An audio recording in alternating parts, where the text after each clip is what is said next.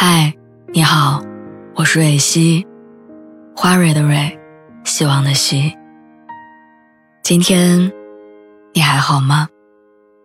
你可以在微信公众号和微博中搜索“蕊希”，每天晚上我都会用一段声音陪你入睡。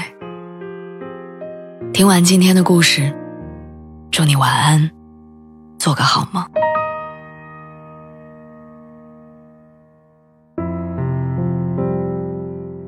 这段时间我在考虑换一份新的工作，犹豫了很久，才给一个并不太熟悉，但是跟我心仪的那家公司很熟的朋友发了一条微信，问他可以帮我递一下简历吗？他很快回复我说，对方公司很乐意接受我的面试申请。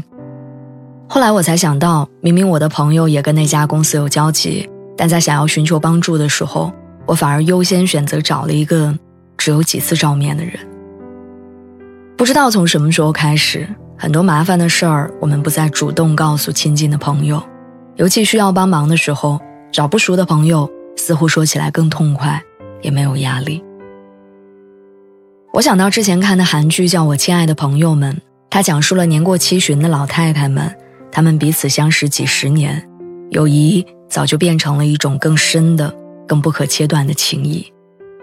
老太太们之间，不管谁有麻烦，其他人都会第一时间赶过去帮忙，从来不觉得帮忙是耽误自己的时间。请回答一九八八当中有一集让我印象很深刻，德善的爸爸替人做担保，最后那个人跑了，德善爸爸只好替对方还贷款，一家人的生活因此变得很拮据。有一次家里需要用钱，德善妈在郑焕家徘徊了很久。想借钱，又怕给邻居的生活增添麻烦，后来还是郑焕妈妈看出了他的为难，大半夜主动以送土豆的名义去找他，并偷偷的在装土豆的篮子里放了钱，体面的解救了德善家的燃眉之急。现在的人好像都越来越封闭自己的内心，总是害怕被亲近的朋友知道自己真实的想法。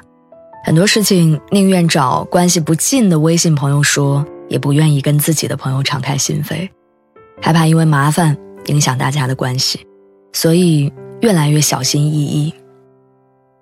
其实真正的朋友是不怕麻烦的，相反，对方还会考虑你的感受，在不伤害你自尊心的情况下，用尽全力的帮助你。其实爱的本质，就是需要和被需要，依赖和被依赖。救赎与被救赎。大小 S 和阿雅的友谊，在阿雅的自传里形容起来就是相爱相杀。大小 S 虽然在年少无知的时候嫌弃过阿雅外形条件不好，却在阿雅真正遇到人生打击的时候，一直站在她的身边。阿雅父亲病重的时候，大 S 陪伴他去看护他的父亲，并说了很多宽慰老人的话，让阿雅父亲幸福。无憾的离开。